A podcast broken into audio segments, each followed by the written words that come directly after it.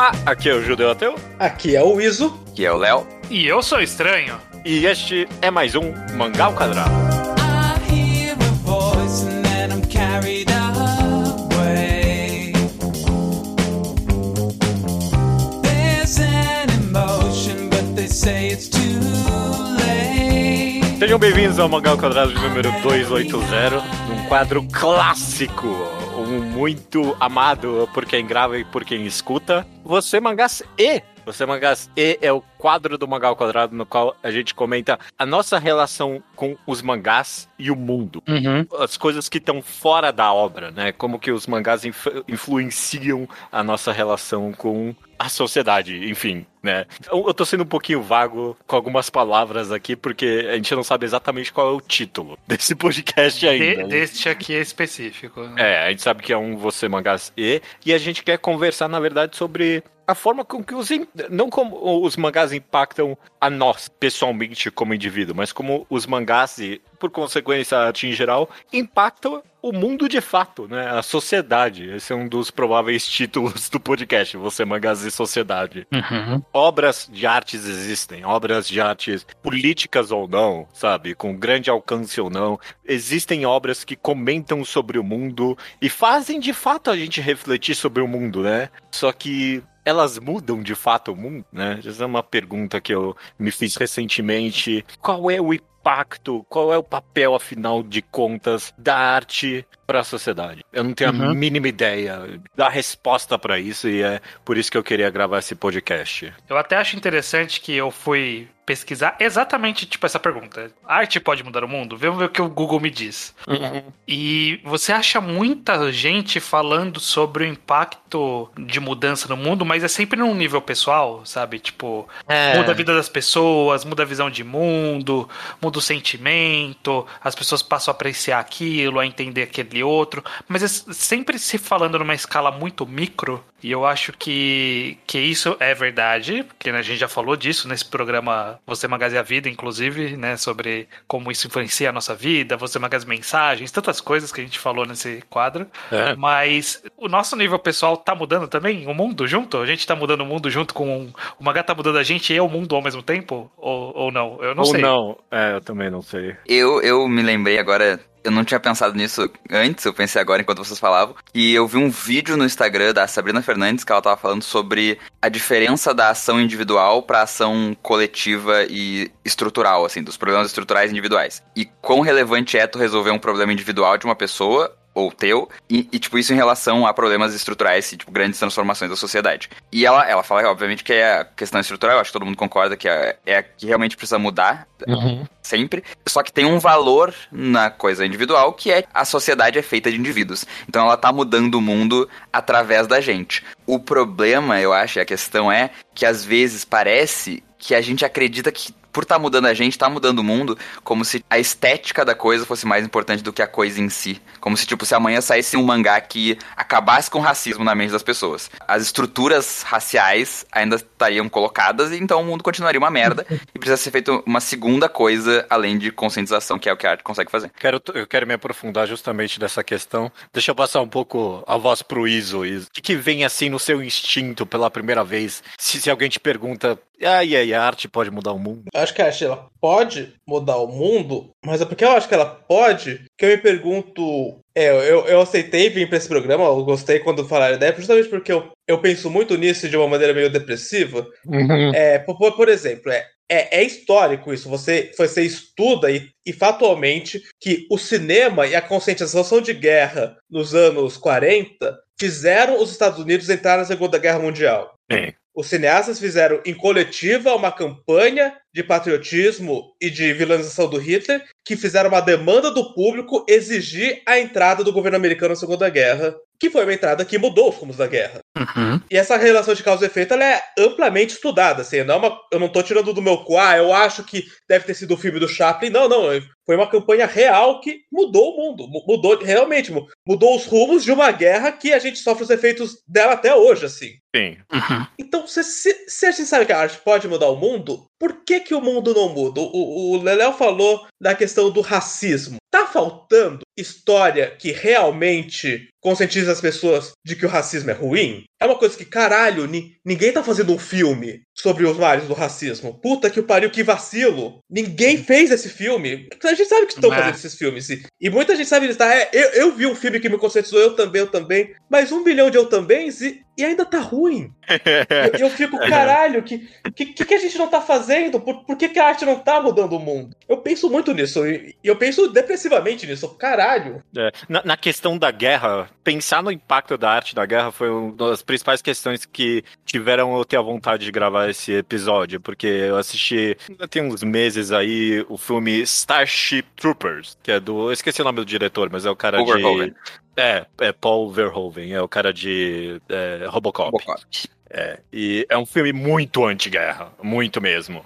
Ele esconde um pouquinho, porque a premissa do filme basicamente é, é um filme de propaganda nazista, fascista, vai, não nazista necessariamente. O filme tá imaginando como seria um filme criado por uma sociedade fascista, basicamente. Mas tem, tem um certo tom de ironia pro negócio todo de o quão ridículo é. Eu achei um filme tão bom, tão certeiro. Eu achei fantástico. E eu, eu, eu fui ver comentários do filme de muita gente e, tipo, a galera da guerra ama esse filme. Tipo, Eu, eu literalmente tive gente, tipo, gente que eh, serviu no exército brasileiro mesmo que fosse, falando, não, no exército eles mostram esse filme, porque é muito da hora mesmo, tipo, a guerra do filme. Caralho. É, é, e o filme é muito anti-guerra. E eu, eu, fiquei- e eu tive a mesma conclusão que vocês. Tem muito filme anti-guerra, sabe?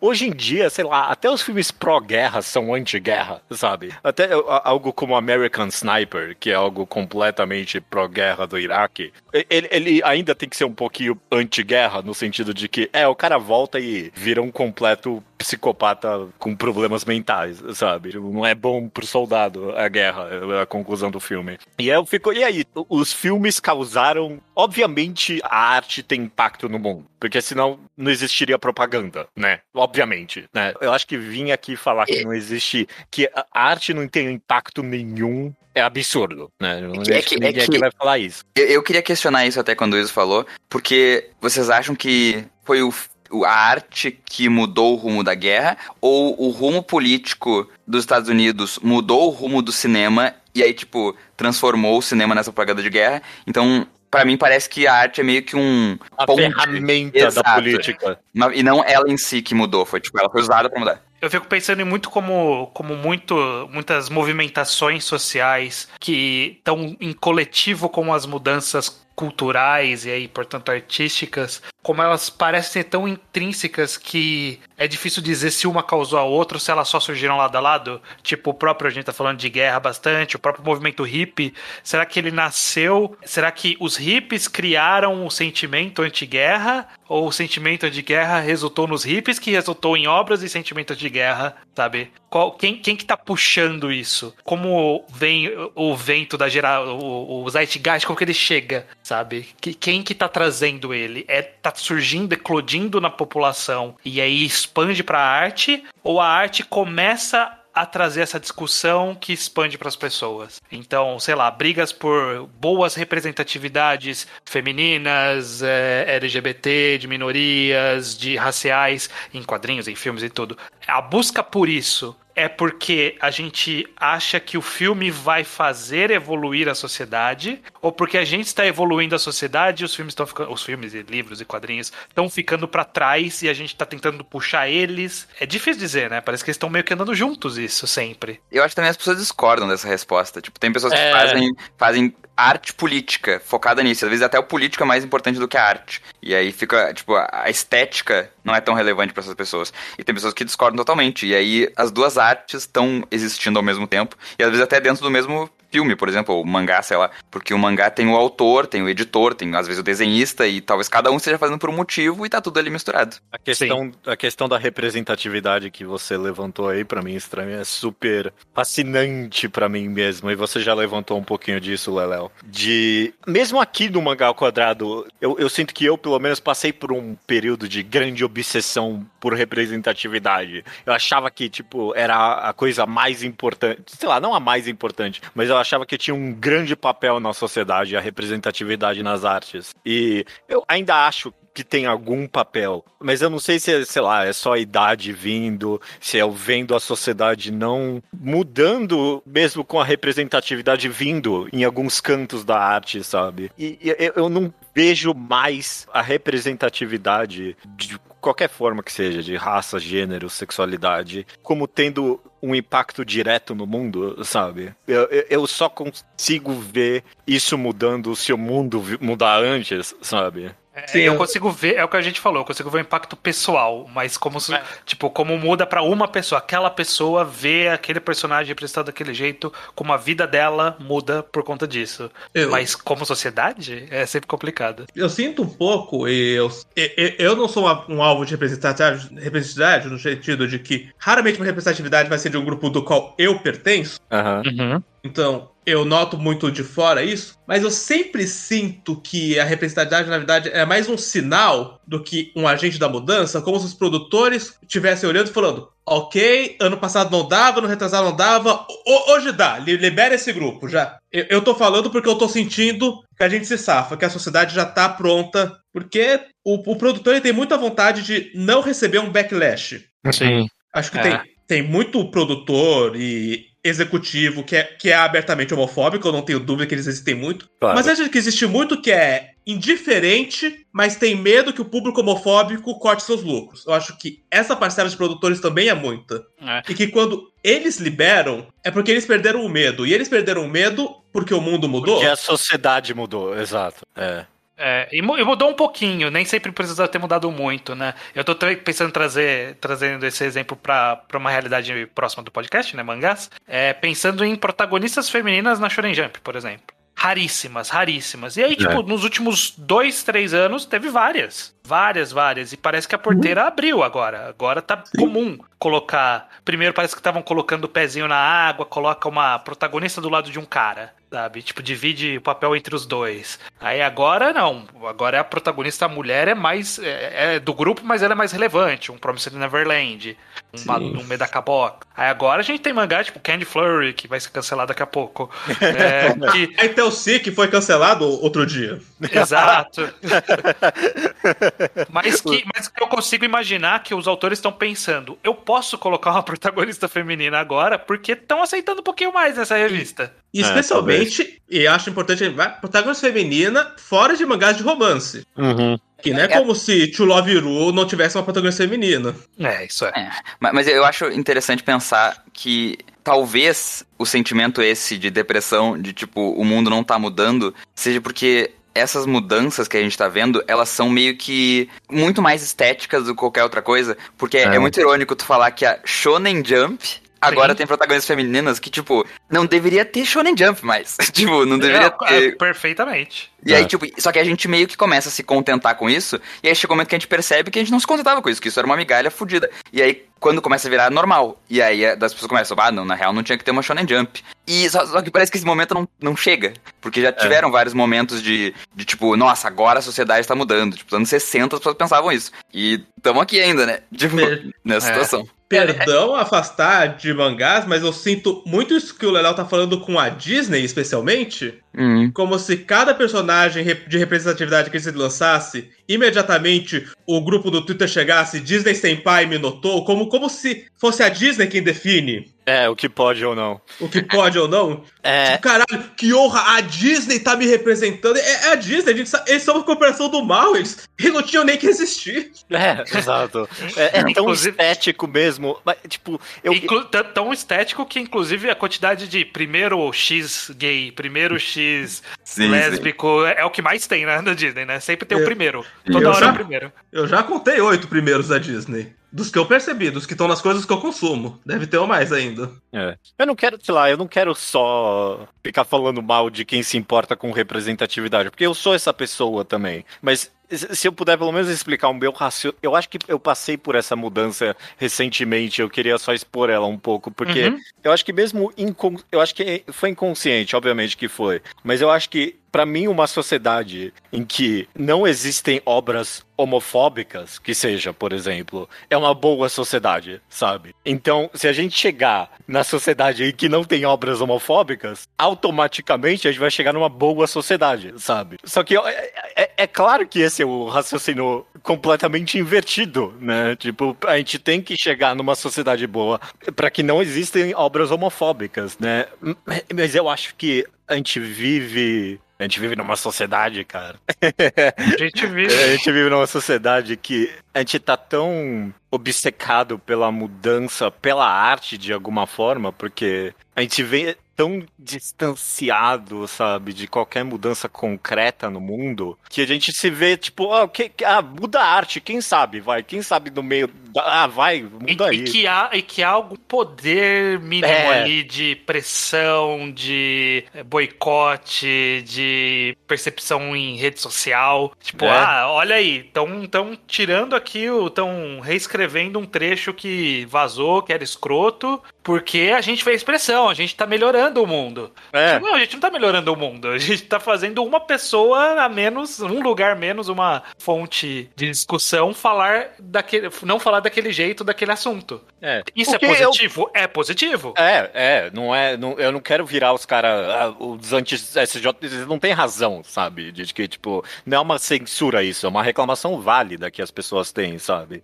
Principalmente na questão de representatividade. Mas eu, eu acho que até hoje rola essa obsessão que não é saudável, eu acho. Mas sabe que eu acho que não é tão recente isso? Talvez, porque me, me parece uma, uma necessidade que a gente, como ser humano, tem de, tipo, entender as coisas e, e visualizar a coisa por completo. E, tipo, uma revolução, por exemplo, tu não vê a revolução inteira, tu vê, tipo, um pedaço. Tu vê, sei lá, É. uma janela que tu quebrou, tá ligado? E, tipo, tu não consegue subir num topo de um prédio e ver tudo acontecendo. Num filme tu consegue, num mangá tu consegue. Tipo, tu consegue comprimir a mudança numa coisa só e aí é catártico. É tipo, nossa, sim, vencemos. E aí tu volta pra tua vida e tu não venceu porra nenhuma. Porque, tipo, esse. E, e por isso talvez que o negócio, os filmes de guerra causem esse essa má compreensão, porque as pessoas acham que, tipo, o problema se resolveu ali dentro, e aí elas vão viver uma vida que não existe, assim, tipo, uma vida baseada numa resolução falsa, uma resolução artificial, que é boa muitas vezes pra gente aprender coisas e tal, mas não é completa, tipo, é só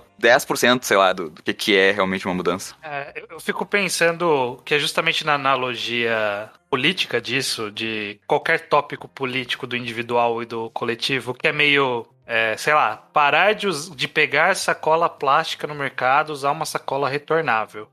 Pô, você tá fazendo uma coisa boa? Tá. É uma mudança completamente positiva e que você pode inspirar pessoas e que pode ter mudança? Pode. Você não tá salvando o mundo fazendo isso só. É. Mas ao mesmo tempo, tipo, mas você tá também. É, é- essa que é a dicotomia complicada, porque é o, o micro é tão importante. Eu, eu ia falar, é tão importante quanto o macro. Não é tão importante quanto o macro, mas é importante também. É um sem outro, né? Porque, porque talvez será que um leva ao outro. É, é, é difícil a gente visualizar, eu acho que isso é tudo sobre teoria política que eu não entendo nada. De É, que é. é difícil a gente visualizar a revolução como um acontecimento e não como um processo. E aí, quando como a gente vê como um processo tudo, parece lento e parece que não tá mudando. Então, tipo, caralho, eu tô mudando, eu, eu tô usando sacola retornável faz cinco anos aqui e continuam me dando sacola plástica no, no mercado. Por que, que não pararam de servir sacola plástica lá? E, e, é, tipo, ok, mas eu, tô- eu pelo menos mudei. Eu conheço gente que mudou. Será que isso não, não impactou em nada? Impactou, mas só vai Não- impactar de verdade na hora que pararem de fazer essa merda. Na hora que surgiu uma lei proibindo isso. Sabe? E olha lá. Vai vir de outro lugar essa mudança, não vai vir de mim. Mas eu quero acreditar que eu mudei também.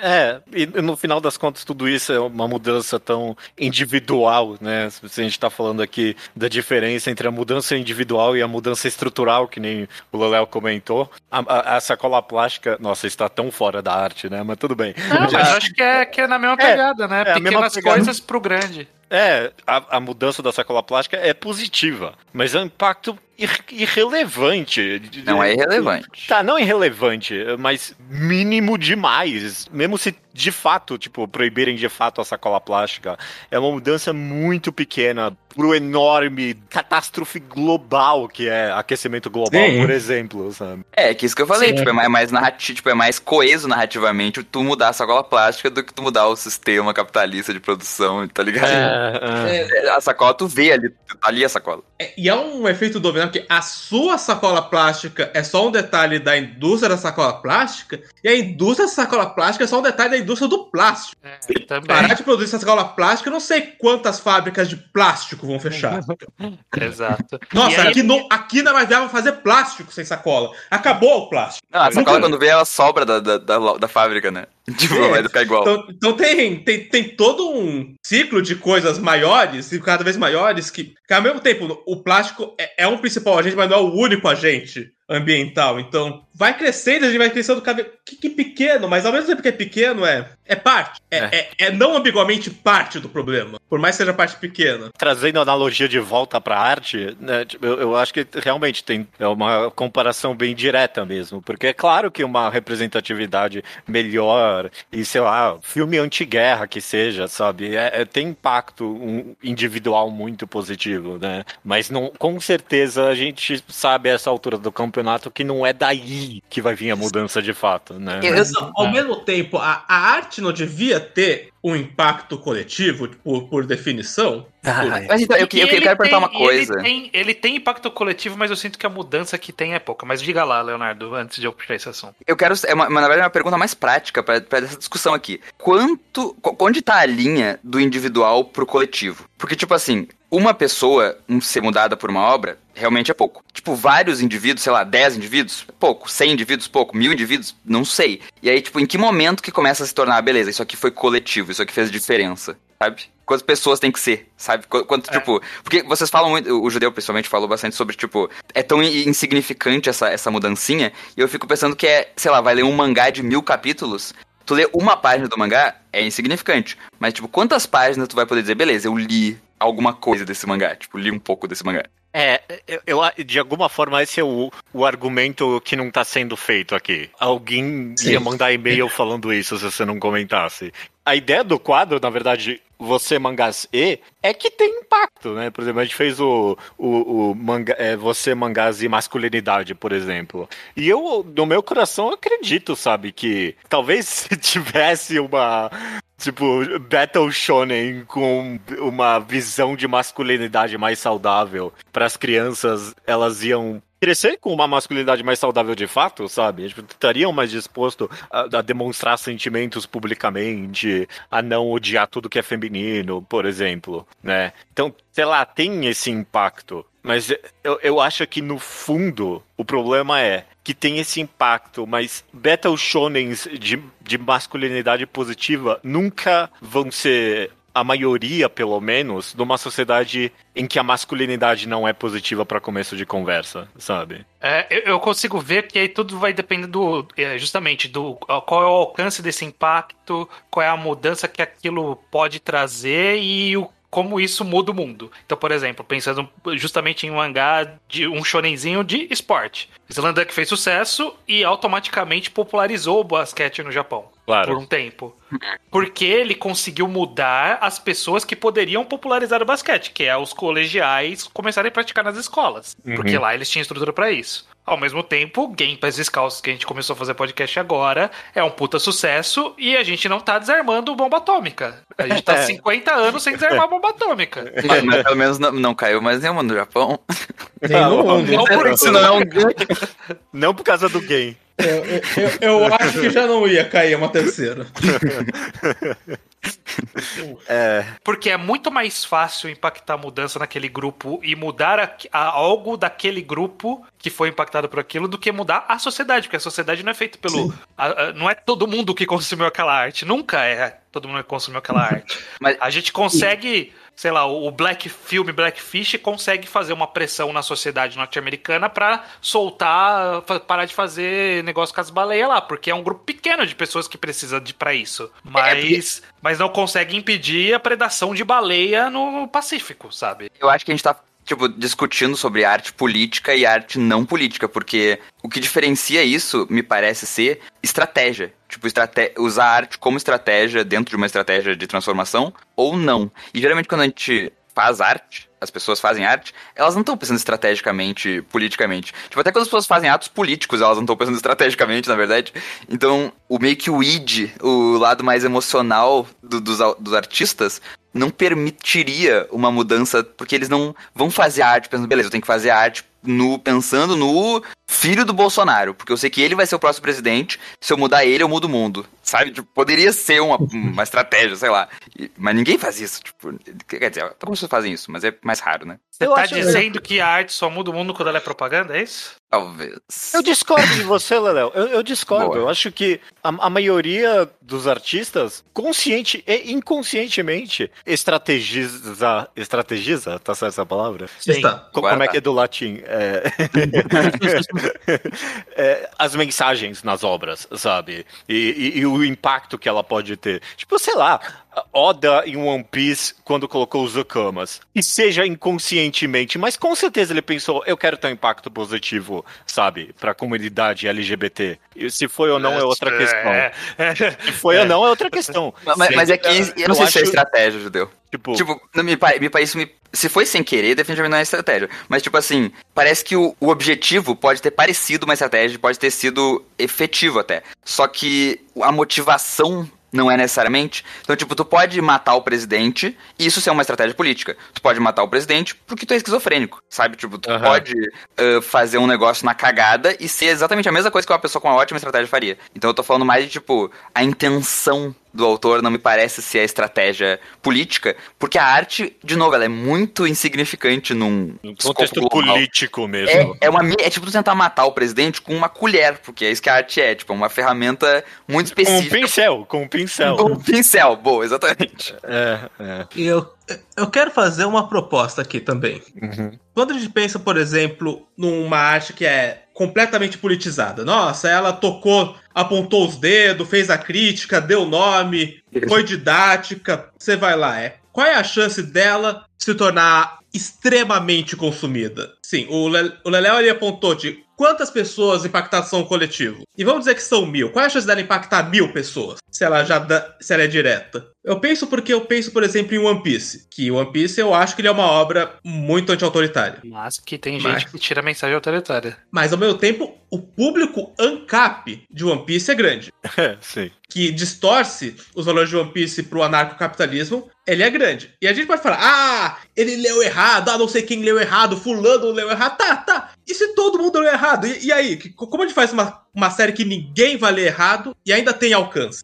Eu penso muito em Shingeki, na verdade, porque Shingeki, com todas suas polêmicas, teve uma perda notável de popularidade online quando eles começam a fazer a revolução sob a crítica de que antes o mangá era simples. Eles só estavam matando os monstros e eu estava me divertindo. E agora eles estão querendo enfiar mensagem. Como se fosse uma, uma perda de apelo, uma perda de alcance no instante em que o Isayama começou a colocar as mangas pra fora. Uhum. Como que isso vai mudar o mundo? Se, se assim que notarem que você tá tentando, você instantaneamente já perde seu alcance. É que, é que eu acho que isso é um pouco, talvez, reducionista, porque eu penso em obras que são, tipo, sei lá, os filmes representativos da Marvel, tipo Pantera Negra. É um, é, foi um dos maiores bilheterias da Marvel e, tipo, um dos grandes motivos que levou as pessoas pro cinema foi a questão política. E é algo que, sabe, consegue fazer sucesso. Então eu não sei se é tão certeiro assim, tipo, eu acho que é, é bem mais maleável essa, Mas, essa é- mas afirmação. ao mesmo tempo, eu não sei se todo mundo que foi ver Pantera Negra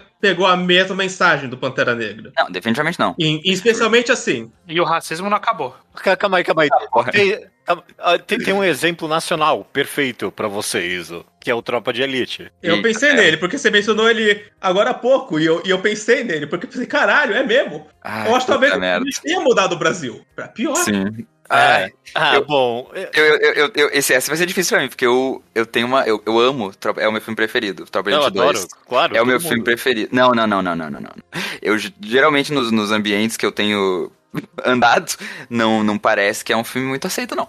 É, bom. é. É um filme bem odiado. Porque ele. Por Porque causa a mensagem dele. dele. Na Exato. época, ele É, foi não. viciado. Mas hoje é fácil traçar como um dos dominós, não o primeiro, talvez não o principal, mas um dos dominós que terminou na aceitação pública do fascismo. É. E o diretor não ajudou depois, né? Não, nem Ele um pouco. Depois ele fudeu tudo. Mas eu É. tava pensando, principalmente no exemplo do Leléo do Pantera Negra, porque eu não sinto que o público, como uma unidade, concordou na questão se o Killmonger estava certo ou errado no filme. Não, definitivamente não, mas o meu ponto é mais tipo, tu falou que o que faltava era ser popular. Esse foi popular e não resolveu. Não, mas acho que não, mas acho que não resolveu justamente porque, é, junto- a mesma questão de One Piece, foi popular porque as pessoas de todas as opiniões podiam ver o filme e projetar a própria, sem tirar o filme. Na Ku Klux Klan, acho que não. O pessoal, tipo, supremacista branco, acho que não. É que no final ninguém mudou porque as pessoas conseguiram pegar suas próprias opiniões e encaixar naquela obra. Sim, esse, É, é, é isso. é, eu não você precisei, pode eu não precisei- projetar o que você já acha no filme. Tem como não fazer isso? Tem como não? Tem, tem como tu não, tipo, tu fazer uma É. obra que a pessoa não vai conseguir colocar as coisas dela. Daí não é arte. Só que, Então- aí, só que aí é didático, só que aí é explícito. Então, é exatamente o ponto. Eu acho que tem, e aí é rejeitado. E aí a pessoa fala: Eu não gostei desse filme. E- ele me disse. Eu, eu não coloquei o que eu já acredito nesse filme. Mas é que é rejeitado por Até- quem, até né? às vezes em coisa, em coisa boba, né? Que é o que a gente vê no, no famoso perfil do- dos nerdola aí de, de internet, que é tipo, eu não gosto dessa história porque colocou uma mulher lá protagonizando. E tipo, é só isso que a história fez. E isso é o suficiente pra pessoa não conseguir projetar naquela história a visão de mundo dela. Então é claro que ela não vai mudar. É. Mas E- será que, será que será que ter colocado aquela personagem lá naquele jeito não mudou alguma pessoa que pode no futuro mudar? É isso que eu queria acreditar.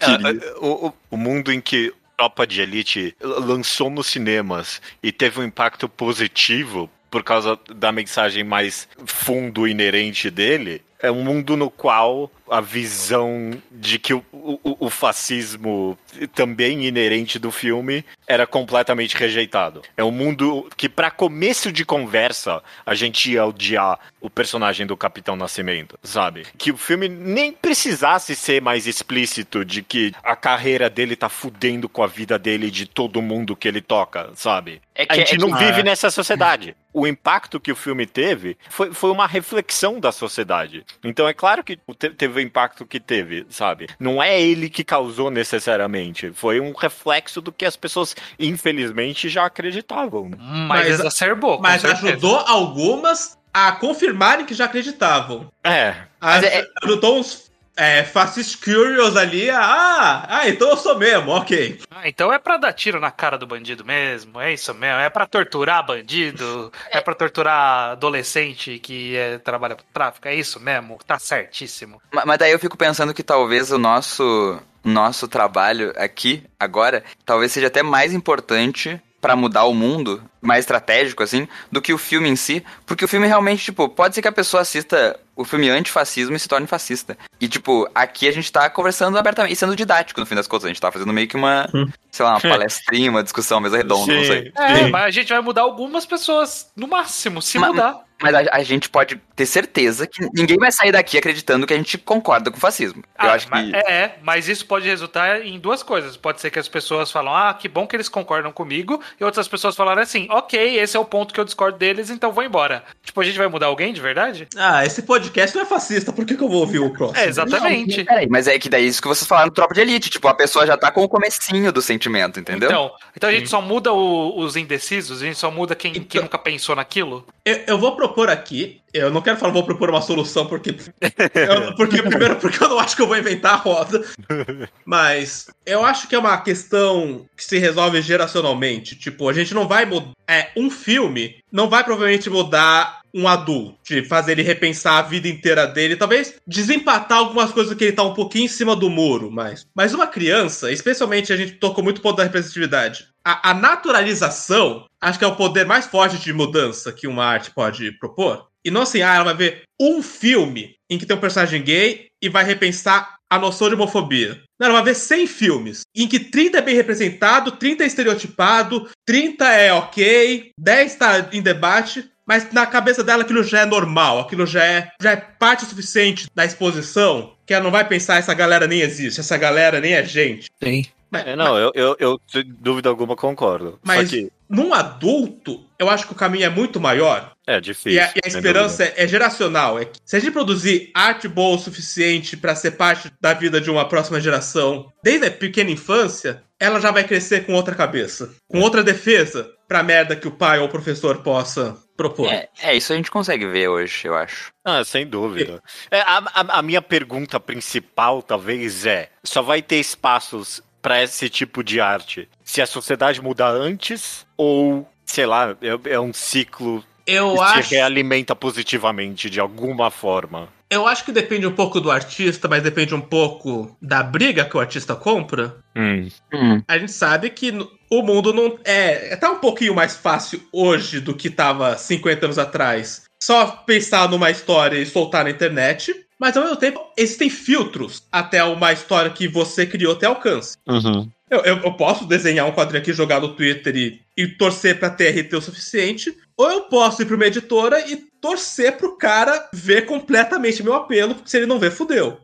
E por isso as pessoas são tentadas a fazer o que funciona, o que sabe que tem público, que sabe que tem apelo, que sabe que tem nicho. Mas tem gente que briga, tem gente que, que atropela e escreve o que quer, às vezes pra levar tomate, às vezes pra descobrir a roda. Essa galera que desafia, realmente acho que eles têm poder de mudança. Talvez seja por isso que é importante cobrar quem já tem poder Sim. de, De- ser um agente dessas mudanças. Assim, de publicar o que eles sabem, que tem gente que não tem certeza se tem espaço, e, e- e tentar cavar esse espaço mesmo. Pôr a cara a tapa aí. Porque acho que a- alguém aceita. Uhum. Eu, eu acho que eu, eu ia perguntar, tipo, o que que. Porque a gente aqui, nós quatro, eu, eu acredito que a Uhum. gente mudou a nossa vida com obras de arte depois de adulto, né? Já teve momentos que vocês É. viram obras e ficaram, caraca, mudou minha vida. Teve um podcast sobre isso, né?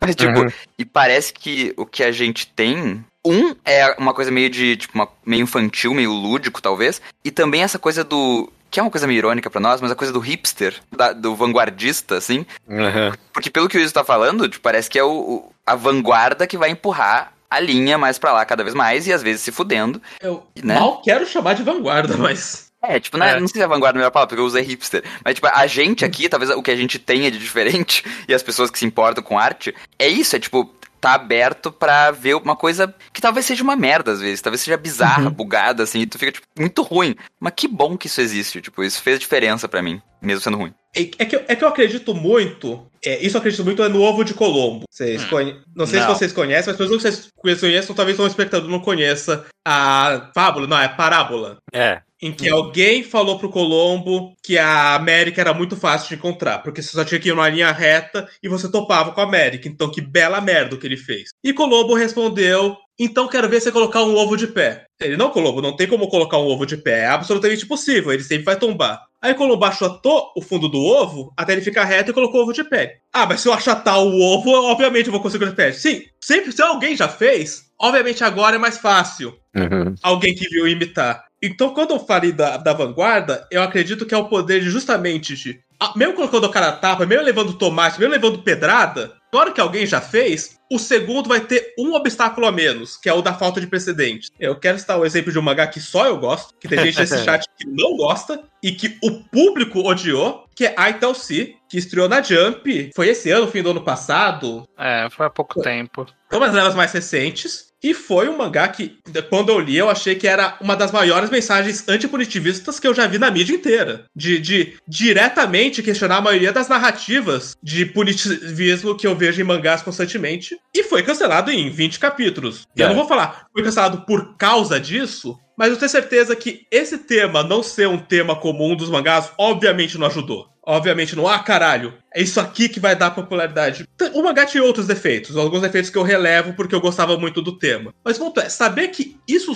em algum momento foi aprovado pela Shonen Jump, e por mais que tenha sido odiado, teve a visibilidade da maior revista de mangá do mundo, me faz pensar que talvez algum artista possa pensar, eu vou tentar fazer um mangá parecido com esse. Agora é. Porque se, porque se eu gostei, eu, um brasileiro aleatório do outro lado do mundo, algum japonês pode ter potencialmente gostado e colocando aquilo ali no próximo projeto. E agora que o Colombo pôs o ovo de pé, pode colocar também. Não, eu, eu, eu, eu 100% concordo contigo, Isa, eu não discordo de nada.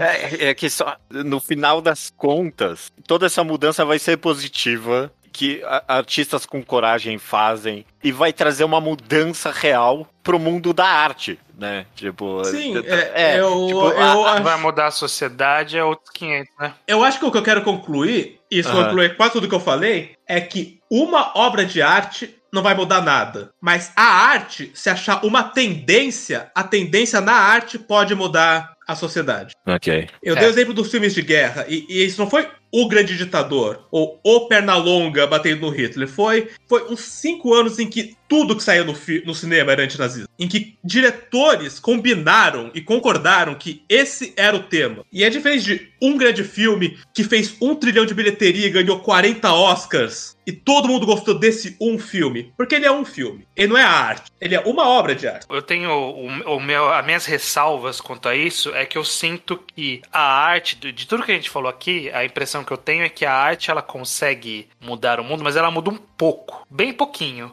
E aí o mundo muda um pouco e aí ele muda um pouquinho a arte. E aí eu acho que fica meio que um puxando o outro devagarzinho, sabe? Tipo, um movimento bem leve que vai esticando aos poucos. E aí sempre que a gente tem todas essas discussões sobre representatividade, sobre ah, como que a gente vai fazer um ah, representar um relacionamento é, saudável numa mídia aqui, vamos fazer um mangá que é de romance na Shonen Jump, que não é de putaria do cara caindo no peito da menina. É aos pouquinhos que vão que a- a- o público, ele se há uma tendência na sociedade, ele tenta corrigir os rumos da arte e a arte ela vai aos poucos tentando guiar um pouquinho a sociedade também. E aí eu acho que é, é muito gradual porque isso acontece para todas as direções. Tipo, todo mundo tá tentando puxar um pouquinho pro lado que ele acha que é o melhor caminho e esses lados podem ser antagônicos. Então, tipo, eu acho que muda. Mas muda pouco e, e vai e volta, sabe? Eu- não sou muito, muito confiante, mas eu quero acreditar que muda. Eu acho que não, não é pra jogar fora também as pequenas lutas de pequenas mudanças, porque pode significar algo também. Se eu puder concluir, talvez aqui algum raciocínio meu também, é Uhum. que eu acho que existe sempre uma mudança que a arte pode impactar no mundo, mas se, se eu tiro alguma coisa mais, sei lá, positiva, talvez é que vai ser sempre uma mudança de segundo grau, sabe? Porque puxando aí talvez o seu exemplo, Isa, se amanhã surgirem 20 mangás mega anti-punitivistas na Jump, a esperança real é de que alguém leia esses quadrinhos e vai impactar no mundo real uma luta antipunitivista, né? Não que a arte por si só, por mais absurdo que seja eu, eu falar esse raciocínio, eu acho que muita gente teve, porque eu tive por muito tempo, de que a arte mudando por si só, de alguma forma etérea, vai modificar a sociedade, sabe? Eu acho que é muito fácil quem consome muita arte, Sim. muita mídia em geral, muita série, entrar nesses raciocínios, sabe? De que, não, se a arte mudar, o mundo vai mudar. Não. Tipo, a arte vai impactar as pessoas e aí as pessoas vão mudar o mundo, né? Tipo, é, é sempre Talvez. esse impacto de segundo grau. E, e, sei lá, talvez o meu ponto aqui é que a gente tem que tomar cuidado e investir demais nessa mudança que a, a arte pode ter, porque ela é sempre num nível abaixo. Então, Talvez ela seja sempre só o primeiro passo, é, voltando aí no antipunitivismo. Uhum. Acho que às vezes tem o poder de naturalizar a noção de que antipunitivismo é uma causa real e uma teoria real. Que, que até hoje, você, você fala de antipunitivismo, a pessoa, como você não coloca ele na cadeia? Isso nem faz sentido, cala a boca. E, Aham. e pra muita gente não faz mesmo. E talvez a arte possa fazer as pessoas sentarem aqui. Pra alguns isso faz sentido, e esse é o teto. Daí pra frente é luta, mas a luta só pode começar se em parte da sociedade já chegou nesse ponto. É, é. Talvez a arte abra conversas, é isso? Sim, Abra- talvez ela, ela naturalize discussões. pensamento suficiente para esses pensamentos conseguirem achar mais palanques na vida real. Mas É. aí depende dos palanques. Aí, não, aí a arte, a arte não ajuda além disso. Eu consigo, eu consigo enxergar dessa forma. É, definitivamente tem um papel, sei lá, assim como, É. sei lá, trabalho de base que o pessoal fala tanto hoje em dia, é, propaganda de fato, sem dúvida alguma a arte tem, tem um papel que seja nisso, eu acredito pelo menos. Eu, eu vou tentar até dar uma, uma positivizada no. Porque parece que vocês estão bem numa bad vibe. Só que eu escuto vocês e fico assim. Uma porra, vibe levemente, levemente positiva. Levemente. Pra mim No tá nível, sempre no- no nível pessoal Nossa, é positivo. No nível de sociedade, É porque eu sou uma pessoa muito dark, pra minha cabeça. Nossa, uma das coisas mais otimistas que eu falei essa semana. mas, mas, tipo. e- isso que o Judeu falou que é só um primeiro passo, eu fico pensando que se tu é um artista, ou se tu é um podcaster, É o que talvez. você pode fazer. Não, é, talvez isso seja, tipo, 100% do passo que tu consegue dar. Então, tipo, tu- se tu for 100% no que tu tá fazendo, vai ser mínimo. Mas tem humildade também, entendeu? Tipo, o que eu consigo fazer é pintar um quadro. Esse é o meu lance. Aí tem outra pessoa que vai matar o presidente e essa pessoa é o lance dela. Cada um tem o seu lance, todo mundo pode ter essa humildade. inclusive, se for matar o presidente, gira a faca, gira. É que nem, tipo, falar pra uma pessoa, é, porque você tá estudando filosofia? Você podia estar estudando pra curar o câncer. É, mas, tipo, eu quero estudar filosofia, não quero estudar medicina. Não sei da né? câncer, né? Tipo, esse- essa é a, é, tipo, é, no- é, a, a forma positiva com que eu posso impactar a sociedade tá na filosofia, não tá na medicina. E, e É. até ter de- dentro de uma luta, tipo, trabalho de base, luta política de prática, assim, às vezes também tu, sei lá, nenhum de nós aqui vai conseguir mudar o movimento negro, por exemplo. Tipo, a gente tem cada um o nosso rolê, entendeu? Não, Aqui a não gente acho, vai- nem, não acho nem que vai depender da gente. É, Não, não vai. Mas, mas uma outra coisa que eu fiquei pensando bastante ao longo da conversa inteira, na verdade, foi em terapia.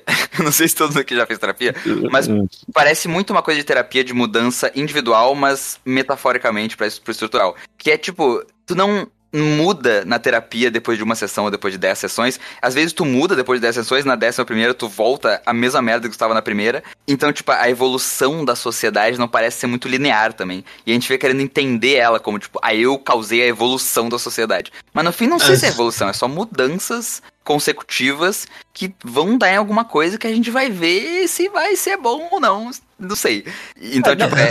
Ah, Você fala. você falou agora fez bastante sentido, eu acho, porque acho que um dos, um dos motivos, sei lá, de, de, de essa conversa tá na minha cabeça para começo de conversa é porque eu, eu via uma sociedade, eu vivia numa sociedade em que eu imaginava o progresso como algo eterno, sabe? Tipo, não importa o que, Só vai sempre para frente, só melhora, sabe? De alguma forma. E, e, e a política do meu país me fez realizar que é ok, às vezes pode dar uns passos para trás, sabe? Uhum. E, É. e a- e aí a gente pode dar uns passos frente também, tipo, mais do É, que a gente claro. esperava. E, e às vezes tem feito retardado. Às vezes você muda na centésima sessão, porque só agora caiu a ficha de uma coisa que você ouviu na décima. É verdade. É co- isso é, é constante, inclusive. Então eu acho que a gente pode confiar um pouco mais, talvez, no, no processo. Tipo, confiar que o processo. Porque se depender da gente daqui, parece que o processo ele tá indo. A gente quer que vá, pelo menos, a gente não quer que volte. Então, ele vai ir, eu acho, eventualmente. Se a gente quer. Assim se espera. Eu não, É. é, é, Pô, eu tô é. tentando acabar num, num positivo aqui, me ajuda. Eu quero que a pessoa saia desse podcast querendo mudar o mundo, Judeu. Não, esse, você Magazê nunca tem uma conclusão muito definitiva para as coisas. Tudo bem, tudo É, bem. Amanhã eu vou dar muito, triste muito, novo. menos, muito menos positiva. Mas aí, é, eu acho que sempre o nosso papel foi incentivar a pessoa a pensar. E aí, se a pessoa vai pensar, ela vai concluir o que ela tiver que concluir. Tem, tem- algo, não sei se é positivo, mas um- talvez um bom conclusão final foi algo que você tocou bem de levinho, Léo. E eu pensei que é muito con- con- Congratulatório? Congratulatório. É algo muito auto, autocongratulatório. Autoindulgente talvez seja melhor. É, autoindulgente, que é a ideia de que é ok, a arte é, tem um papel aí, quem sabe, mas a verdadeira mudança mesmo tá em anali- analisar a arte. Aí que tá a verdadeira mudança. Porque, tipo, é, beleza, as pessoas podem ler Fire Punch e achar, ah, ok, tanto faz, é só um, um, um mangá de ação genérico qualquer. Mas se elas escutam o mangá ao quadrado, De fato. elas de fato. entendem as mens- a mensagem transpositiva do mangá, elas entendem o- várias mensagens de, de conexão com religião que Fire Punch passa, né? Então, é, tá, tá aí. O- a, a maior mudança política que a arte pode trazer tá por meio do podcast Mangá ao Quadrado. Por isso que eu acho que as pessoas hoje em dia que estão falando as coisas mais importantes são as pessoas que estão numa vibe mais didática. E, e não didática chata, que conseguem misturar a didática com o interesse genuíno das pessoas de aprender ou de, enfim, mudar. E, e são as pessoas que eu mais admiro, tipo, ContraPoints, essa vai até rap, que rap tem uma vibe meio didática também. Eu Uhum. acho que, tipo, é, é. Não sei se tá mudando o mundo, mas é a coisa que me parece fazer mais diferença, assim. Muito bom.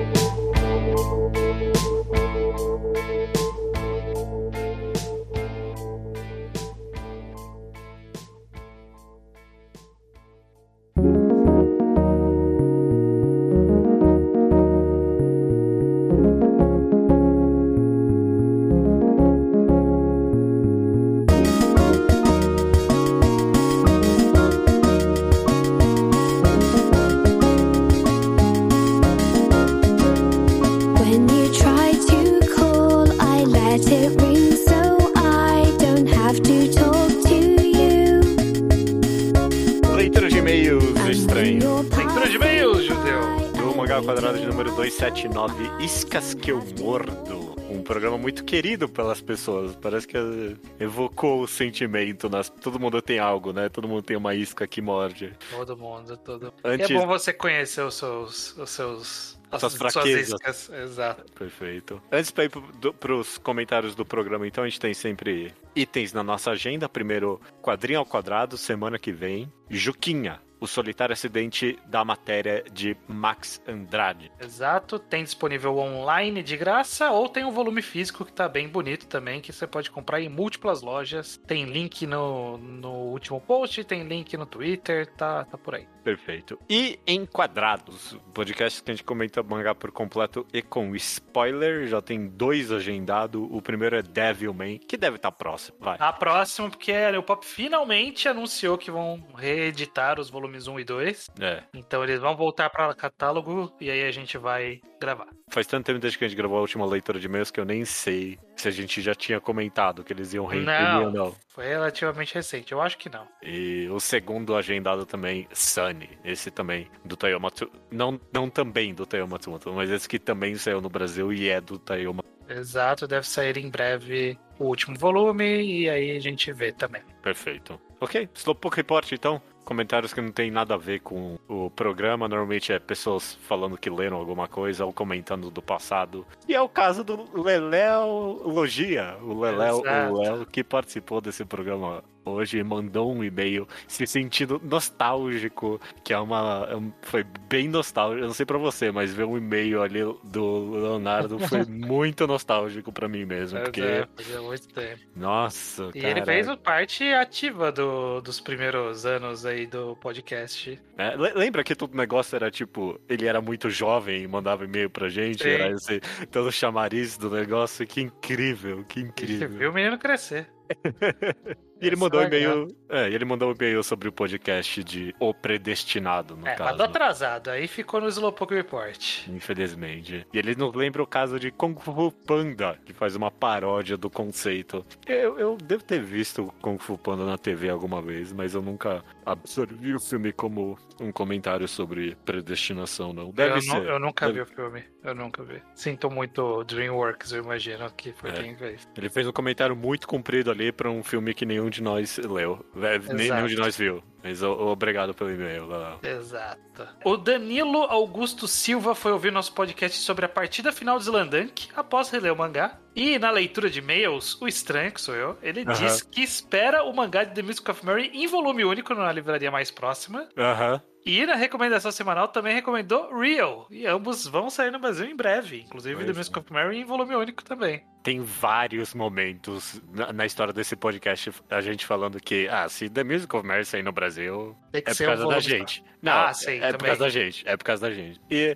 tipo, agora que tá saindo, eu não sinto que é por causa da gente. Mas. Passou é- muito tanto tempo, né? É, não, e tipo, sei lá, é um, é um cult clássico, né? Não é, não é, não é por que a gente comenta desse mangá. Sim. Mas é, eu, eu realmente nunca esperaria que ia sair um dia, mesmo agora, com um monte de coisa alternativa saindo. The Music of Mary não era algo que eu pessoalmente achava que ia chegar a hora. É, pois é, curioso, né? Não sei o que aconteceu nessas negociações pra terem chegado agora, né? Num momento em que a história não tá tanto. Não, não está sendo comentada de forma geral. sabe? Tipo, já não era. E agora, muito menos. É, é. Tipo, ele é um cult clássico da, dos Mas anos que já- 10. Mas dos que já anos tá quase 10. esquecido, basicamente. É. Mas ó, bom, reviveu agora, é muito bom. E bom, menos mal. E por último aqui no Slowpoke Report, o Walter Matheus Vidigal, Vidigal, Vidigal, acho que ele pronuncia. Provavelmente. É o antigo Gugu liberal. Ele fez uma pequena resenha dele ali de Yagakimi. Ele diz que gostou e diz ser uma daquelas obras que você pode recomendar pra qualquer pessoa. Yagakimi eu vejo como um quadrinho que não seria uma má introdução pra alguém que nunca leu o quadrinho. Sim. Eu não sei de nunca leu quadrinho, mas especificamente talvez mangás, especificamente histórias de romance. Eu consigo acho ver eu recomendando Yagakimi pra minha irmã, por exemplo, e ela, tipo, amando. que Sua irmã já conhece alguns quadrinhos, né? É, pouco, mas lá, não é nenhuma leitora assídua nem nada. É. Le- Leu Death Note. Acho que pra esse tipo de pessoa funciona. Tipo, É. pessoa que leu de vez em quando, conhece um pouquinho, tá, tá bom. Tá, É, vamos lá então pro tema do programa, iscas que eu mordo. O pessoal foi lançando as iscas deles, né? Que eles, que eles mordem também. Começando aqui com o House, e ele recomenda a Medaka Box como o máximo de isca da metalinguagem para adolescente gostar de ver. É. E também comenta que é sua isca favorita pós pós-apocalipses calmos, tipo Yokohama e Girls Last Tour. Eu também adoro pós pós-apocalipse. Eu É adoro. legal, é legal. Agora o da do Medaka Box, acho que é especialmente pra você que foi recomendado, mas acho que você, você já leu ou você já tentou? Eu não lembro. Nunca nem tentei, eu nunca nem toquei. E tipo, eu sei que ele tem todos os elementos pra eu gostar dele, mas eu acho que eu, eu vou estar com você, estranho, em odiar. Porque o Iso que ama, o Iso ama o Medaka Box. não, não, ele odeia também. ele ode- Quem é que gosta? Acho que o Luke que gosta. que o Luke, então. Ah, ok. O Iso não gostou, ele leu e completamente diferente. Ah, tá aí, eu, eu não sei se um dia eu vou ler Medaka Box, não. Ah, eu não, eu não acho que vale a pena. Mas, se você quiser. É que, é que eu ia falar, se você quiser participar de conversa, mas nem conversa tem mais de Medaka Box. Não, não, morreu acabou e morreu, é, exato. De vez em nunca ainda aparece, até no próprio Magal ao quadrado alguém lembra de Medaka Box. Ah, mas muito pouquinho, muito Não. pouquinho. O Elvis Kleber comenta da sua isca também, revelar que poder X é a versão reversa ou evoluída de outro poder. O exemplo clássico que ele dá é o de Luffy tomando o raio do Enel. Mas ele também comenta que aparentemente toda a parte de Jojo tem algo assim. Eu, eu- não sei, eu não ligo pra Jojo. É. Mas eu, eu- eu obviamente adoro essa cena em One Piece. Provavelmente, é, no- sei lá, no que tange cenas de poder em One Piece é talvez a minha favorita. É a cara do Enel contra o Luffy. É, tipo, É. Que, que cena maravilhosa. Mas eu não consigo. Tipo, é tão boa, eu não consigo pensar em outros exemplos de É, cenas também assim. não, também não. Que não seja pra, sei lá, um vilãozinho que tem um poder meio. Não, nem isso eu consigo pensar, talvez. Sei lá, a única coisa que. Quando eu li isso, a única coisa que eu pensei foi MX0, um mangá cancelado da Uau, Jump. uau. E todo uau. o poder era magia, e aí o protagonista, o poder dele era anti-magia. Tipo, ele anulava a magia, era o único poder dele. Então, ele não tinha um golpe, ele tinha anti-golpes. É, Bleach me veio à cabeça, ainda mais agora que tá em voga. E eu tenho a impressão que tem vários exemplos, assim, em Bleach. Tipo, pessoas que estão lutando contra o exato oposto. É, talvez. Do- do- o, tipo, poder, do- o poder que, que o matchup não é muito bom, né? exato, exato. Talvez, exato, talvez. assim. Hum, Eu lembro muito pouco de, de de Bleach. Bleach, eu pra também não lembro, não vou conseguir lembrar dos poderes específicos, é. O Luiz, ele comenta sobre a trope do cara que não liga, mencionando Dungeon Mesh, que Uhum. tem um personagem exatamente assim, mas é porque ele foi amaldiçoado em literalmente não ter vontade de nada. Ah, é. Tem uma desculpa pra isso, muito bom.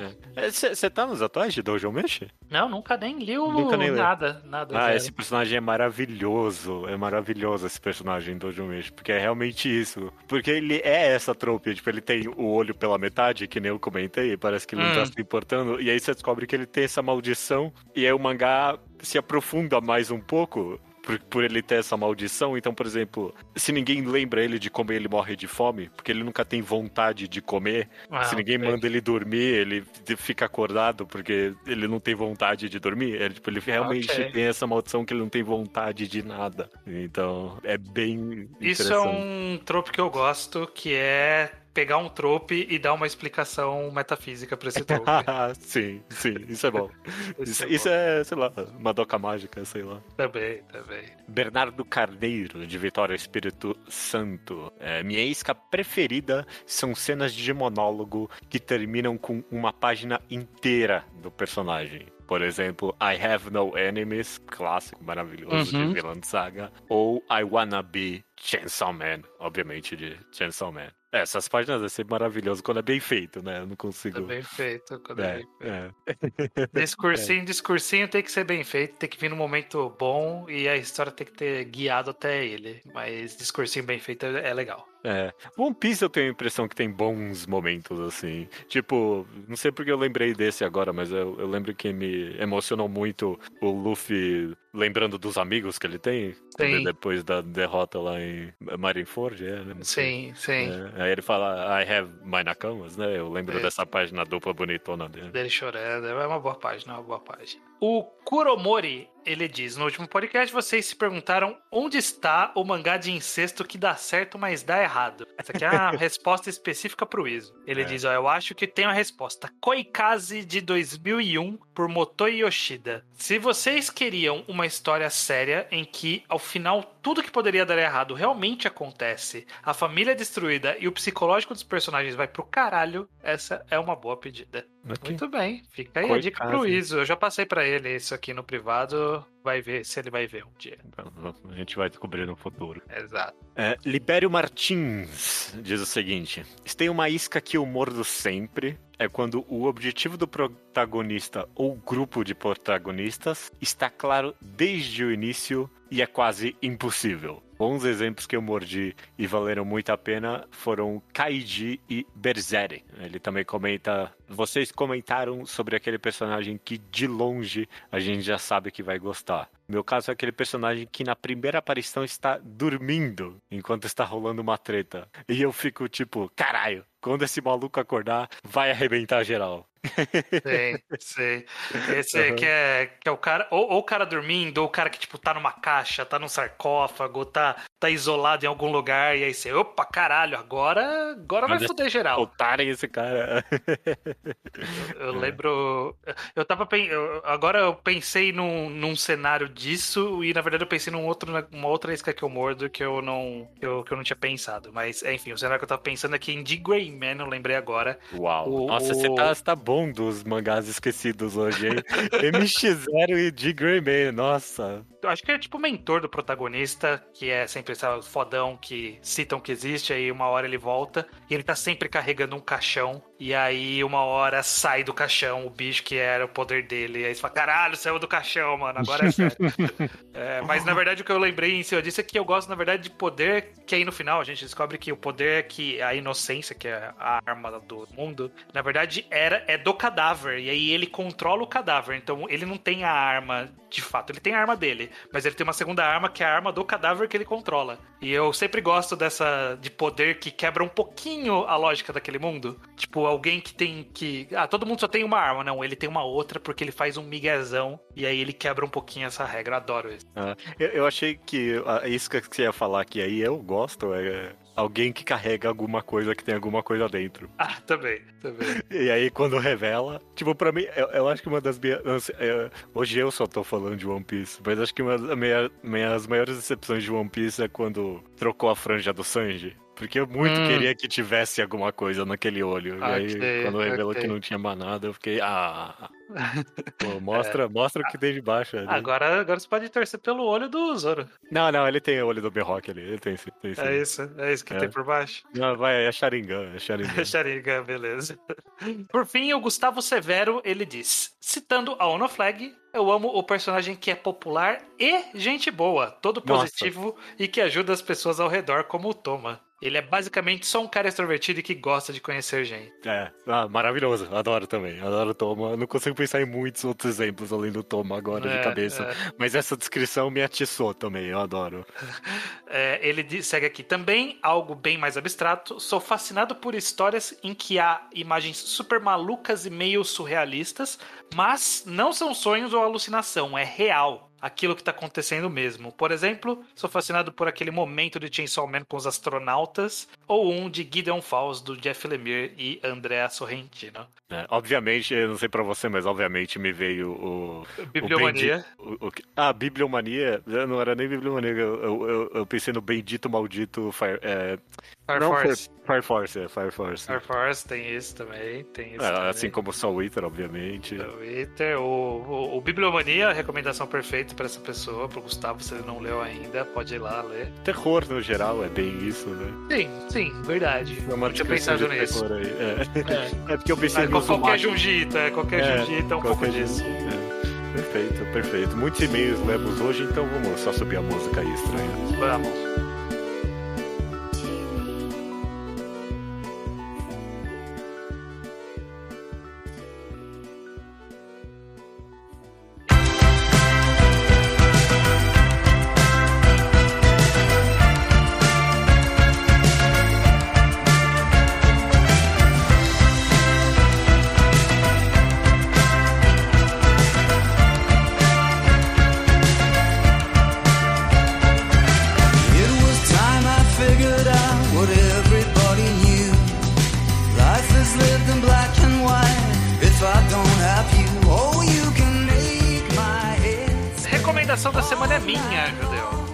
É sim, estranho. Diga, diga a minha catchphrase. Exato. É... Qual catchphrase? Eu, eu está em dúvida entre dois mangás aí. Ah, ok, beleza.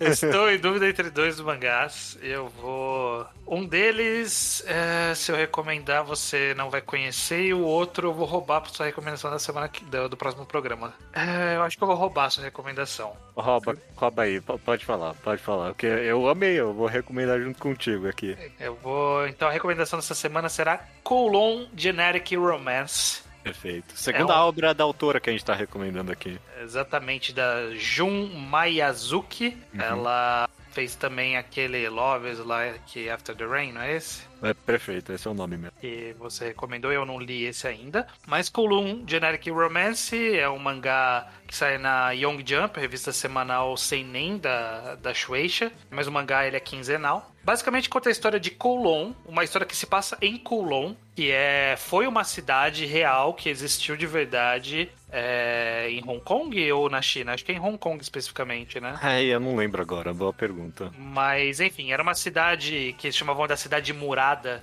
porque ela era, ela era o lugar com a maior concentração urbana num, num menor espaço, a ma- maior densidade urbana, porque eram muitos prédios muito colados em um espaço muito pequeno. Então era um lugar muito doido de se ver. Você procura imagens e fala, como que isso aqui existia? É, como isso ficava de pé, né? Tipo, realmente. Exato. E a história se passa lá dentro com a, a- a nossa protagonista que trabalha numa firma de, de locação, né? De, de tipo uma imobiliária que aluga os, a- os apartamentos. E é meio que ela começando a lidar com um colega de trabalho dela, com um possível interesse amoroso, e deles vivendo nessa cidade que é uma cidade super estranha. Tem um twist. Que não dá pra falar desse twist da história, porque primeiro que a autora entregou, mas não entregou o twist até agora. Pois é, tem isso, Pô, né? É um mistério, na verdade. Então, é, tem um twist, mas o twist, na verdade, é um mistério. Existe alguma coisa, a gente vê no primeiro capítulo que tem, tipo, um, um losango flutuando em cima da, de Kowloon. Que a gente não tem a mínima ideia do que é até A gente agora. Não tem a mínima ideia do que é. Uhum. E tem algumas coisas estranhas que começam a acontecer, mas é, a história ela intercala essas coisas estranhas com grandes períodos de slice of life, mangá de romance, amizade, passear ali, conhecer os moradores. Ele é bem mangá feel good que te deixa com uma pulga atrás da orelha. Esse é o rolê do mangá. Vocês falam, ai que legal, né? Mas não, mas peraí, tem alguma coisa estranha aqui. É, Mas eu, enquanto tá legal, mas tem alguma coisa estranha acontecendo aqui. eu, eu estaria até disposto a falar que o, o twist é que são inseridos elementos até de hard sci-fi nele, de ficção científica pesada até, mas é tão abstratamente, tão vagamente que esses elementos são inseridos na história que realmente fica só essa pulga atrás da orelha, né? Isso. É, a, gente, não- a é. gente fica naquela, não sei o que que é. Tô vendo aqui pelo, por esse casal, mas ao mesmo tempo queria saber o que tá acontecendo aqui. É, E é. um pouco da minha crítica ao mangá, que a autora ela fica muito no. Eu vou falar, mas não vou falar. Ela põe o pezinho na água e tira, põe o pezinho na água e tira. É. Nossa, tem um momento específico que até, tipo, um personagem, ok, eu vou falar, e a protagonista, não, não fala. Ok, não, vai se fuder, fala, fala. Pô, é importantíssimo você saber isso. Super se te interessa essa resposta, por que, que você não quer saber? Mas. Tirando isso, eu acho que, que, ele, que ele é bem interessante de acompanhar, justamente porque você não sabe se vai vir uma, um, algum elemento de sci-fi ou se vai ser só a pessoa tomando um. comendo um frango ali com a amiga. É. Se é só um rolezinho, vendo o cara jogar Mahjong com os velhos. É é um mangá bem interessante de acompanhar. É, e eu acho que é, que é uma boa leitura do, do momento. Ele foi indicado a alguns dos prêmios que a gente comenta aqui. Se eu não me engano, ele foi indicado a Mangata Show também. Foi indicado ao Taisho, sim. Mas não ganhou. Não... Não, mas ah, Mas, indicação. é, mas o Mangata Show sempre tem boas indicações ali. A gente tem muitas recomendações que foram indicadas lá. E É. Colon Generic Romance é a mais nova dessas indicações. Um aspecto em específico, se eu puder comentar do mangá que eu gosto, é que sei lá, a gente comentou muito do roteiro, mas eu gosto. Ele, ele tem quase que um aspecto de análise semântica nele, sabe? De pegar umas palavras abstratas mesmo, tipo genérico, romance, nostalgia, e aí pegar os personagens diversos e colocar meio que a interpretação dessas palavras que eles têm e como isso modifica a visão deles de mundo, de fato. Sim. É muito interessante esse aspecto. É, é a forma com que pessoas diferentes analisam a interpretação de palavras mesmo revela muito sobre elas. Eu acho interessantíssimo e tocante esse, esse aspecto da obra. Sim. Ele trata bastante, um dos aspectos que ele mais trata é sobre identidade, sobre ser quem você é, né? E quem é você, o que define você, seus gostos, etc. E ele tem, ele trabalha isso de vários ângulos, é bem interessante. Eu gosto da participação da amiga, que é, que é a loirinha lá, que eu nunca lembro o nome de nenhum personagem nessa história. Ah, eu eu não falei não lembro nome. Acho que é ninguém. Kujirai é a protagonista, é tudo que eu lembro. E mal isso eu lembro. Mas enfim, trata de múltiplas formas, várias discussões, eu acho isso bem interessante. Já é bem interessante e é promissor também. É bem. O, o final pode matar ou, ou elevar essa história também, né? E ele que não parece estar próximo de, Não, de não. revelar nada. Não. Apesar de que muito bem poderia revelar tudo em um capítulo e acabar. É, po- pode ser, pode ser. Não tem nada que impede, porque a história não tem um objetivo, né? É, um slice of life ali com essa, com essa pulga atrás da orelha que você fica enquanto você lê.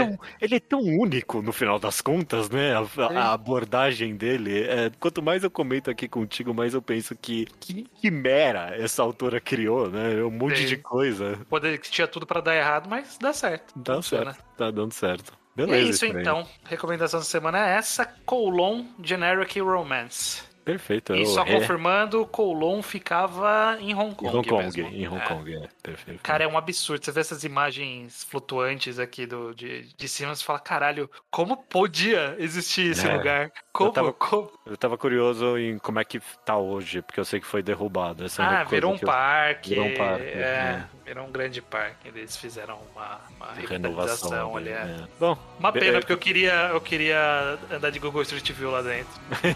é, eu eu vi que tem um vídeo no YouTube aqui de, dos anos Ah. 90, de como era lá dentro. Vou procurar, me interessa. Mas é Perfeito. isso. Recomendação feita, eu re-recomendo também, estranho. E só falta dizer até semana que vem. Até semana que vem.